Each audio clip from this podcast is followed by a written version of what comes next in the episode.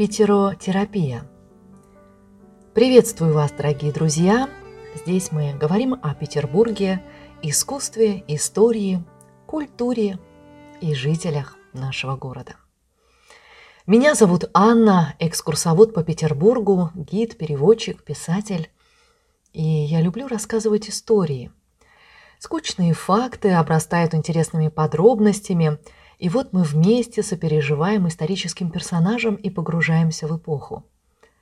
Именно так мне хочется рассказать вам об истории России, ведь Петербург – это сцена, на которой разыгрывались, разворачивались самые значимые события Российской империи. Я убеждена, что Петербург обладает э, терапевтическим воздействием, вольно или невольно начинаешь пропитываться питерским духом. И мне бы хотелось выразить свое видение Петербурга через истории о городе и его жителях. Каждое посещение Петербурга становится настоящим лечебным сеансом. Итак, начинаем сеанс питеротерапии. Этот выпуск будет посвящен Достоевскому Федору Михайловичу. Петербург – это город молодости Достоевского, его рождения как писателя, его головокружительных успехов, трагических переживаний и утрат. Он всегда необходим был ему для творчества, город присутствует во многих его произведениях. Иногда как фон, но а чаще как действующее лицо – но в этом эпизоде мне хотелось бы рассказать о переломном, трагическом событии из жизни Достоевского, о смертной казни, точнее, об имитации расстрела.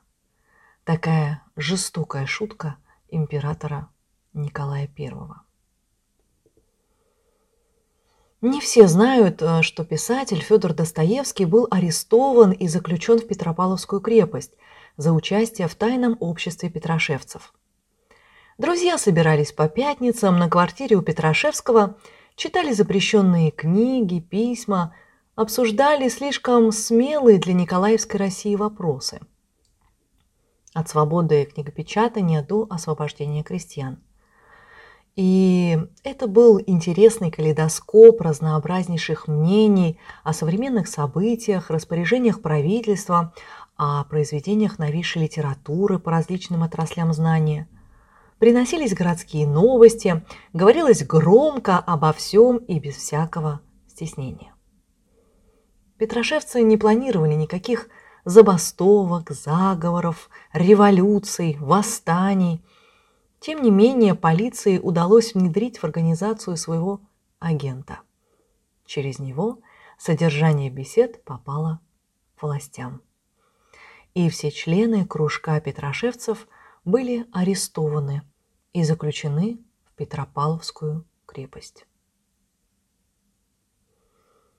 На рассвете 23 апреля 1849 года на квартиру Достоевского нагрянули с обыском и арестом.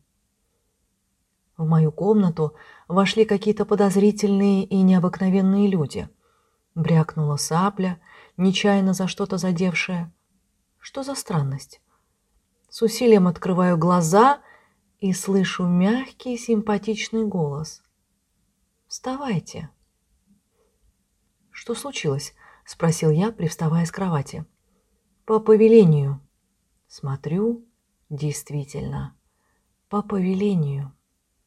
В дверях стоял солдат, у него-то извякнула сабля. «Эге, да это вот что!» — подумал я. «Позвольте же мне...» — начал было я. «Ничего, ничего, одевайтесь, мы подождем-с», прибавил подполковник еще более симпатичным голосом. Затем жандармы потребовали все книги и стали рыться. Нашли, по словам Достоевского, немного. На столе лежал пятиалтынный, старый и согнутый. Пристав внимательно разглядывал его и, наконец, кивнул подполковнику. «Уж не фальшивый ли?» – спросил я. «М -м, это, однако ж, надо исследовать, бормотал пристав и кончил тем, что присоединил и его к делу. Мы вышли. У подъезда стояла карета, в нее сел солдат, я, пристав и подполковник. Мы отправились на Фонтанку, к цепному мосту у летнего сада. То самое третье отделение.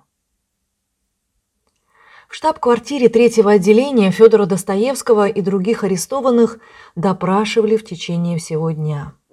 В 23 часа их увезли в Петропавловскую крепость. В заточении писателю придется провести 8 месяцев. История Петропавловской крепости с конца XVIII века до Октябрьской революции 1917 связана со всеми этапами русского революционного движения. В это время Петропавловская крепость была одной из самых страшных политических тюрем, в которых содержались борцы с монархией и крепостным правом. Стены крепости рассказывают нам об убийствах, пытках, об осужденных на медленную смерть или сумасшедших в мрачных камерах. Вы слышали о сенсорной изоляции? Это худшее, что можно сделать с мозгом. Не давать человеку писать, ничего не видеть, ничего не слышать, ничего не читать. Это означает лишить мозг всех стимулов. Мы постоянно получаем информацию через наши чувства, и малейший стимул дает нашему мозгу инструменты для работы. В нашей повседневной жизни мы питаем мозг тысячами стимулов, и такая изоляция, как в этой политической тюрьме, является очень дестабилизирующей, попросту сводит человека с ума. В таких условиях Достоевский провел 8 месяцев. А после всех арестованных взвели на эшафот и был прочитан смертный приговор – расстрел. И когда все было уже готово к реализации смертной казни, солдаты приготовили оружие и прозвучала команда «на прицел», было озвучено помилование – и замена смертной казни на каторжные работы в Сибири. Услышав о помиловании, некоторые из арестованных упали в обморок. Один сошел с ума. Итак, Достоевский подвергся имитации расстрела, а затем был отправлен в Сибирь для отбытия четырех лет каторжных работ.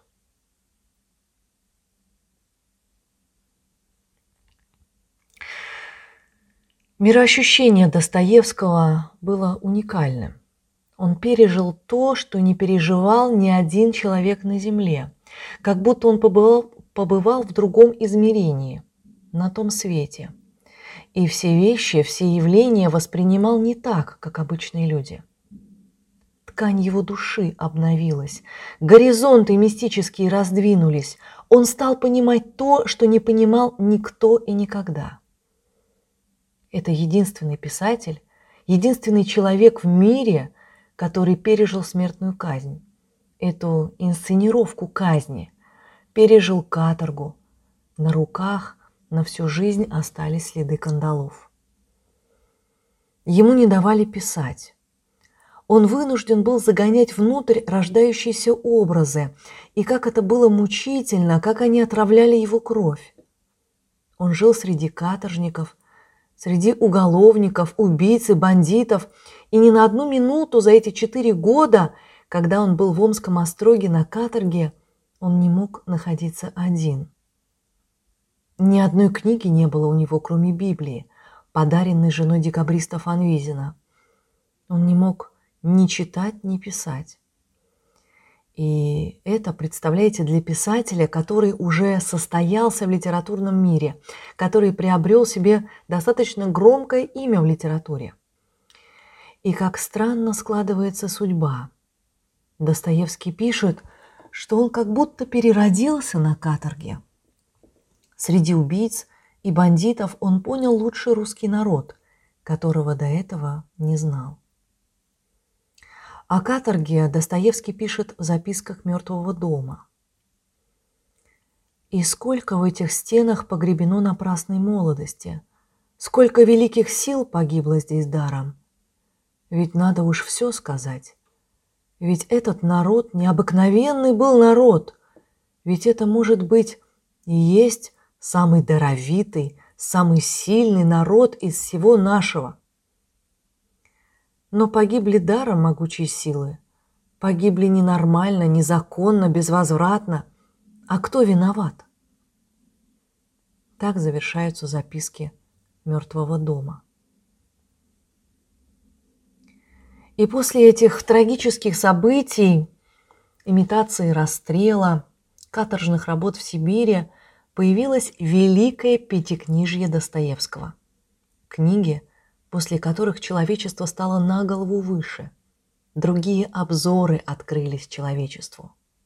Это «Преступление и наказание», «Идиот», «Бесы», «Подросток», и, наконец, колоссальная эпопея, охватившая все общество, всю Россию.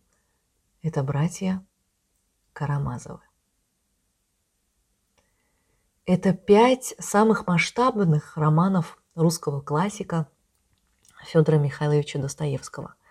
Они были написаны один за другим и как бы представляют из себя вот этот романный марафон – Стоит отметить, что обозначение Великое Пятикнижье Достоевского улавливается связь с Пятикнижьем Моисея.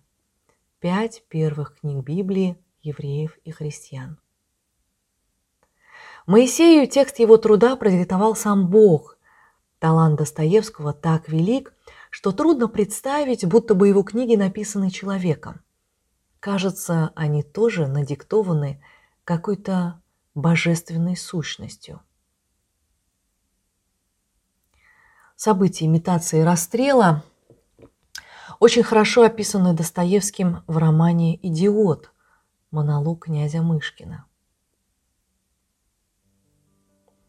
Этот человек был взведен вместе с другими на эшафот, и ему прочитан был приговор смертной казни расстрелянием за политическое преступление – Минут через двадцать прочтено было помилование и назначена другая степень наказания, но однако же в промежутке между двумя приговорами 20 минут или, по крайней мере, четверть часа он прожил под несомненным убеждением, что через несколько минут он вдруг умрет. В шагах двадцати от эшафота, около которого стоял народ и солдаты, были врыты три столба, так как преступников было несколько человек – Троих первых повели к столбам, привязали, надели на них смертный костюм, белые длинные балахоны, а на глаза надвинули им белые колпаки, чтобы не видно было ружей. Затем против каждого столба выстроилась команда из нескольких человек-солдат. Мой знакомый стоял восьмым по очереди. Стало быть, ему приходилось идти к столбам в третью очередь. Священник обошел всех с крестом. Выходило, что остается жить минут пять, не больше. И он говорил, что эти пять минут казались ему бесконечным сроком, огромным богатством. Ему казалось, что за эти пять минут он проживет столько жизней, что еще сейчас и нечего думать о последнем мгновении. Он умирал 27 лет, здоровый и сильный. Но он говорит, что ничего не было для него в это время тяжелее, как беспрерывная мысль. А что, если бы не умирать? Что, если бы воротить жизнь? Какая бесконечность! И все это было бы мое. Я бы тогда каждую минуту в целый век обратил, ничего бы не потерял, каждую минуту бы счетом отсчитывал, уж ничего бы даром не истратил.